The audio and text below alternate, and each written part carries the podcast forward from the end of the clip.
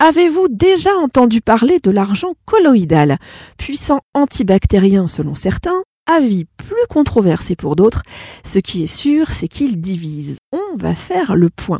Mélanie Aimé, naturopathe. Mélanie, qu'est-ce que l'argent colloïdal et depuis quand l'utilise-t-on? Il s'agit d'une solution liquide constituée d'ions d'argent et de particules d'argent colloïdal. Elle est fabriquée sur le principe de l'électrolyse. En gros, deux électrodes d'argent sont mises dans un bain d'eau distillée et on envoie du courant dans les électrodes qui forment alors des ions d'argent dans la solution. Les ions seront alors en suspension dans cette eau à hauteur de 95% et 5% seront des particules d'argent.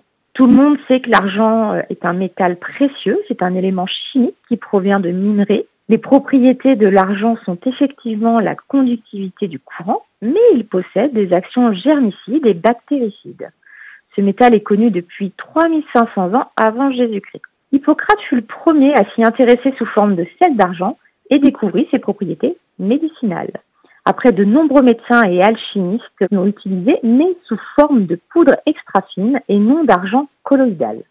Plus tard, au XVIIIe siècle, on testera le nitrate d'argent contre les ulcères et affections de la peau. Puis au XIXe siècle, le nitrate d'argent à 1% en solution pour les yeux des nouveau-nés. Et ce fut au début du XXe siècle qu'on s'intéressa aux propriétés de l'argent colloïdal. Jusqu'aux années 40, les médecins s'en servaient de façon intensive.